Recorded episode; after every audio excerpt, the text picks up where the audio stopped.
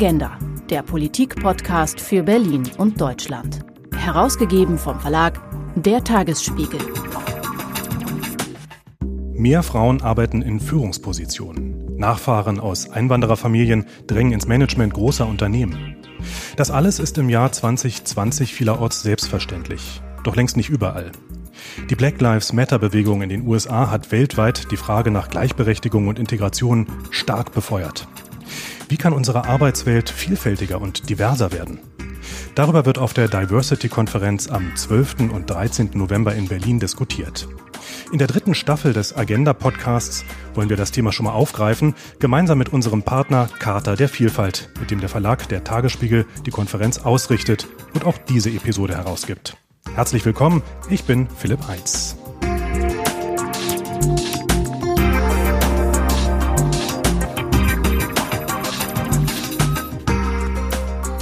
Und mir gegenüber sitzt Aletta von Hardenberg. Früher hat sie viele Jahre in Leitungspositionen bei der Deutschen Bank gearbeitet und heute ist sie Geschäftsführerin des Vereins Charta der Vielfalt, einem Zusammenschluss von über 3700 Unternehmen und Institutionen in Deutschland, die sich für mehr Diversität in der Arbeitswelt engagieren. Schönen guten Tag, Frau von Hardenberg. Hallo, guten Tag.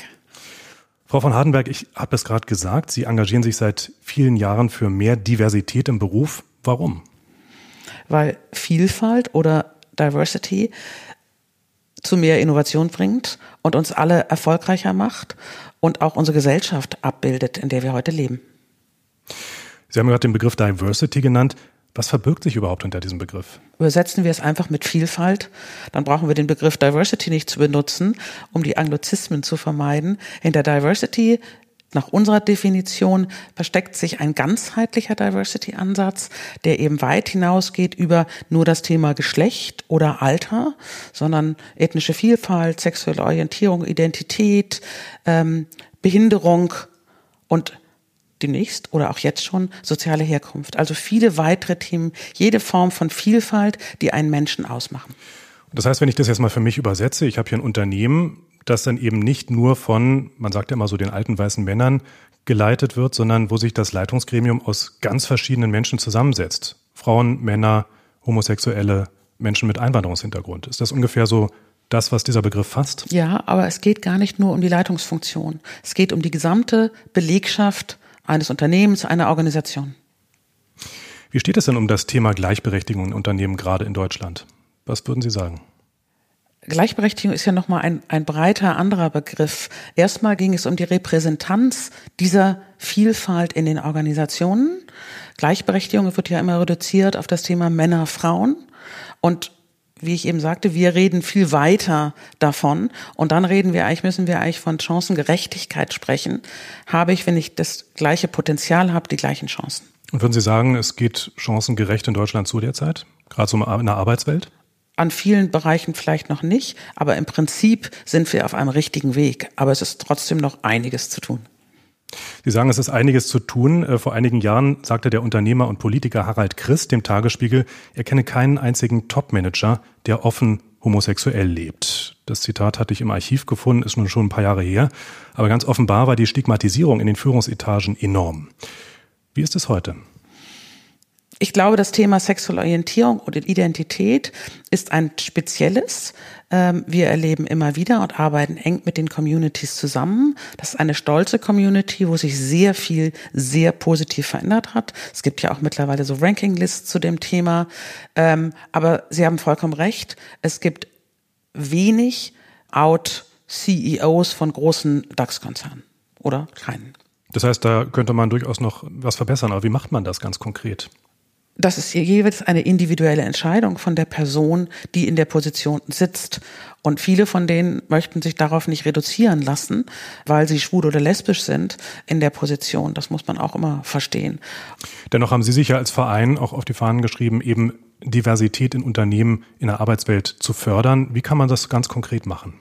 Ja, wir sollten uns nicht immer nur auf die Leitungsebene konzentrieren. Wenn eine Organisation Diversity umsetzen will, dann muss das vom Kopf ausgehen, von der Führungsebene. Und hoffentlich sind sie auch more or less diverse oder vielfältig. Aber es geht darum, ähm, die Vielfalt der Belegschaft wertzuschätzen und anzuerkennen, keine Diskriminierung zuzulassen und in den Prozessen das umzusetzen. Das heißt, das Thema wirklich in den Alltag bringen und auch einfach ansprechen. Das klingt jetzt so mit. Es muss unbedingt auf der täglichen Agenda sein. Und wir sagen immer so schön, Diversity muss eigentlich überall mitgedacht werden. Es ist ein Strategiethema für eine Organisation, kein ausschließliches Personalthema. Und man muss verstehen, am Ende des Tages ist ein Mitarbeiter oder eine Mitarbeiterin, die selber lebt, wie er oder sie ist, ähm, erfolgreicher und damit ist die Organisation oder das Unternehmen auch erfolgreicher. Das ist ein guter Punkt, denn nicht alle sehen ja ähm, Vielfalt als etwas Positives an und nicht alle wollen das auf die Agenda in ihrer Firma bringen. Äh, das sieht man auch an den Wahlergebnissen für die AfD. Was würden Sie sagen, was würden Sie auch entgegnen, wenn Ihnen jemand so etwas sagt? Warum ist Diversität wichtig? Diversität kann man gar nicht in Frage stellen, weil gehen Sie heute auf die Straße, Diversity oder in ein großes Unternehmen oder auch in ein kleines Unternehmen, Vielfalt in der Belegschaft ist einfach da. Es ist ein Abbild unserer Gesellschaft. Und ich tue gut daran, das zu akzeptieren und damit zu arbeiten, anstatt das zu boykottieren, denn damit werde ich, wie gesagt, nicht erfolgreicher sein und werde, nehmen Sie das einfache Beispiel, ich suche Nachwuchs und sträube mich und suche nur, der Hans sucht das Hänschen und ich will mein Ebenbild finden, vielleicht finde ich das nicht mehr, sondern ich muss mir jetzt überlegen, dass ein Männerjob auch eine Frau machen kann, ein älterer auch einen Job von einem Jüngeren etc. Sie haben sich in Ihrer Arbeit bei der Deutschen Bank früher auch stark schon für Diversity engagiert. Unter anderem haben Sie dort, wenn ich das so richtig gelesen habe, eine Diversity Management Abteilung mit aufgebaut. Wozu braucht man ein Unternehmen dafür eine eigene Abteilung? Es muss jemand geben oder am besten ein Team, das die Agenda vorantreibt, das verantwortlich ist. Und diese Person oder dieses Team sollte auch möglichst nah an der Geschäftsleitung sitzen. Und ich habe eben gesagt, man muss Diversity immer als Strategiethema mitdenken. Und es muss aber jemand geben, der diese Agenda vorantreibt und die Leute immer wieder dran erinnert und Ideen gibt, wie man das machen kann. Und das macht zum Beispiel auch die Charta das sind auch Themen auf der Konferenz. Also wie kann ich es wirklich in einer Organisation umsetzen? Und das tut sich nicht von alleine. Nur die Charta zu unterschreiben, unser Herzstück, wie ich immer sage, eine Selbstverpflichtung reicht nicht. Ich muss auch was tun. Bleiben wir noch kurz ähm, bei der Deutschen Bank, da Sie doch einfach dort sehr konkrete Einblicke haben. Was haben Sie denn dort erreicht in den Jahren, die Sie da waren und sich eben für das Thema sehr stark gemacht haben? Wir hatten bereits 2001 das erste schwul-lesbische Netzwerk. Das war für ein so konservatives Unternehmen ein riesengroßer Schritt. Und ich bin nun viele Jahre weg, aber ich würde sagen, dass das Thema schwul-lesbisch, sexuelle Identität und Orientierung dort kein Thema mehr ist. Man kann da offen damit umgehen und leben, wenn man das möchte. Das zweite war damals, wir haben eine sehr erfolgreiche Konferenz für Frauen in Führungspositionen gemacht, die Sichtbarkeit von High Potentials gibt. Die Deutsche Bank hat eine Frau im Vorstand. Also die waren schon Trendsetter Anfang der 2000er Jahre zu der, in dem Thema Diversity Management. Das heißt, Sie würden sagen, da hat sich wirklich was auch bewegt in den Jahren, in denen Sie da waren? Das würde ich natürlich sagen, weil ich es ja beeinflusst habe. Aber ja, ich glaube, es hat sich schon einiges damit bewegt und gezeigt. Ähm, und wenn man jetzt sieht, was passiert da in den großen Konzernen, ist das Thema auf der Agenda. Und das war schon ein schwerer Punkt, so ein Thema auf einer Business-Agenda zu bringen. Wenn jetzt ähm, Unternehmerinnen und Unternehmer davon hören, von dem Thema Diversity und Diversity Management, jetzt aber nicht die Deutsche Bank sind, sondern einen Zacken kleiner, ähm, was würden Sie denen raten, wie gelingt der Einstieg in dieses Thema Diversity und Diversity Management? Ich glaube, ich muss mir als Geschäftsleitung, dann sind wir wieder bei der Geschäftsleitung, erstmal klar machen, warum ich mich mit dem Thema beschäftigen möchte. Also nur weil es gerade, wie man so schön im Englischen sagt, Flavor of the Month, das reicht nicht.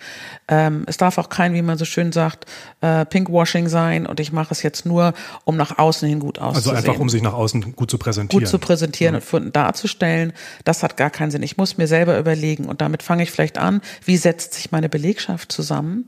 Wo will ich eigentlich hin? Möchte ich neue Märkte erobern? Möchte ich neue Produkte launchen? Wie gehe ich damit eigentlich um? Und das muss der Anfang sein, aber er muss von der Geschäftsleitung kommen. Und da können Sie ja vielleicht auch ganz konkret helfen als Verein Charta der Vielfalt. Seit 2011 sind Sie Geschäftsführerin. Lassen Sie uns da vielleicht mal zurückblicken. Warum wurde der Verein überhaupt gegründet? Wie kam es dazu? Der Verein wurde gegründet von vier Konzernen bereits 2006 die damals schon gesagt haben, wir beschäftigen uns intensiv mit dem Thema und wir haben erkannt, dass es ein Mehrwert für die Wirtschaft ist.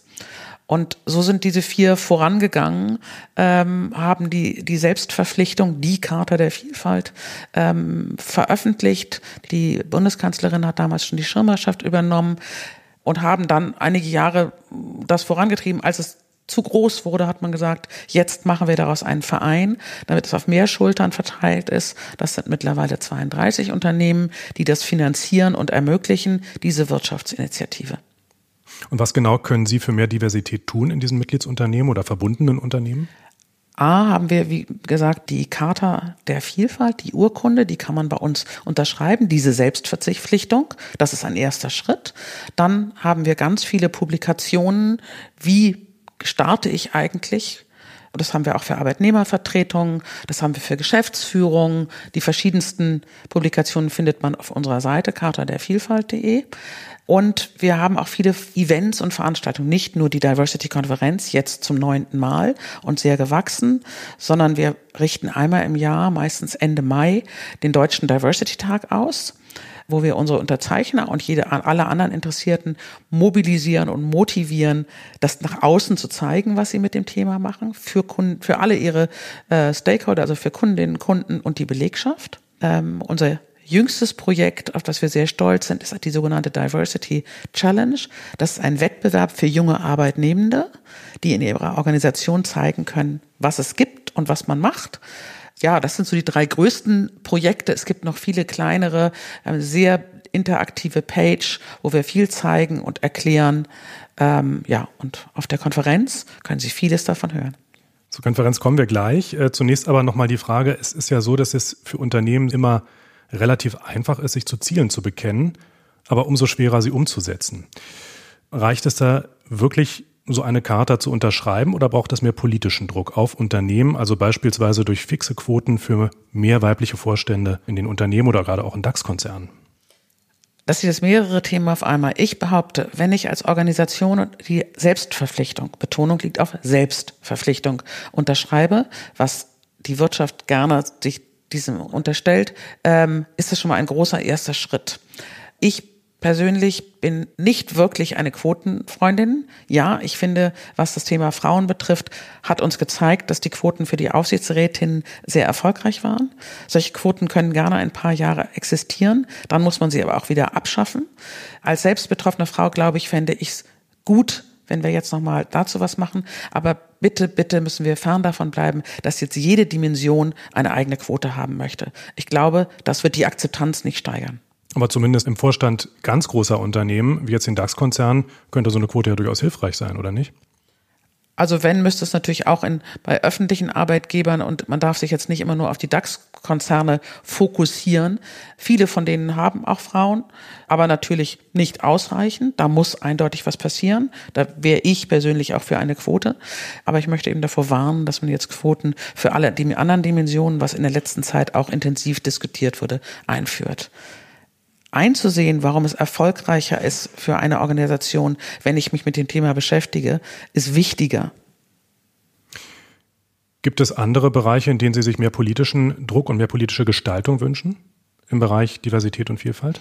Ich glaube, der Dialog mit der Wirtschaft und der Politik zu dem Thema ist sehr, sehr wichtig. Äh, ich würde mir vielleicht erstmal lieber wünschen, dass die Politik und die Ministerien das Thema Diversity weiter erkennen und nicht mehr an alten Errungenschaften festhängen. Denn die Unternehmen sind da in der Beziehung sehr viel weiter als öffentliche Arbeitgeber und die Politik. Kommen wir zum Schluss nochmal auf die Diversity-Konferenz. Die richtet ja der Verlag der Tagesspiegel gemeinsam mit der Charta der Vielfalt, also mit ihrem Verein aus. Ähm, da werden genau solche Fragen, die wir jetzt angerissen haben, auch weiter diskutiert. Geben Sie uns doch mal einen kurzen Überblick. Was erwartet die Teilnehmerinnen und Teilnehmer dieses Jahr? Die erste virtuelle Konferenz und wir sind leider nicht mehr am Pariser Platz. Ähm, wir bemühen uns, ein breites Spektrum zu bieten. Wir bemühen uns, alle Diversity-Themen, und wir reden davon nicht, die Diversity-Dimensionen im Einzelnen zu beleuchten, sondern Themen, wo Diversity mit diskutiert wird. Ähm, geht es zum Beispiel um das Thema Nachhaltigkeit? Geht es um das Thema Führung oder Leadership? Ähm, geht es um den äh, Dialog auch mit jüngeren Arbeitnehmenden. Also das ist ein ganz breites Spektrum. Wir haben verschiedene Formate. Das sind natürlich Keynotes, aber es sind auch sogenannte Expert Labs, wo drei Experten und Expertinnen diskutieren. Äh, es sind Masterclasses. Und das alles kann ich mir jetzt so vorstellen, dass ich mich da per Zoom oder einer Konferenzsoftware einwählen kann? Oder wie funktioniert das ganz praktisch? Ganz praktisch ist es, Sie gehen am besten jetzt auf unsere Page und gucken sich das Programm an. Dann können Sie überlegen, es gibt drei Ticketkategorien, die man sich aussuchen kann und zu denen man sich dann ein Ticket kaufen muss, um dann zu sehen, an welchen Formaten man gerne teilnehmen möchte. Und wenn Sie dann eben mehr wissen wollen über die Diversity-Konferenz, die Webseite lautet diversity-konferenz.de. Dort finden Sie Tickets und auch alle weiteren Infos. Das war der Auftakt zu unserer dritten Staffel des Agenda Podcasts. Herzlichen Dank an Aletta von Hardenberg und an alle Hörerinnen und Hörer. Mein Name ist Philipp Eins.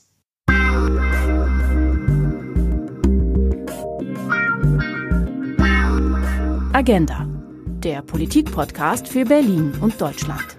Weitere Informationen unter agenda-podcast.de.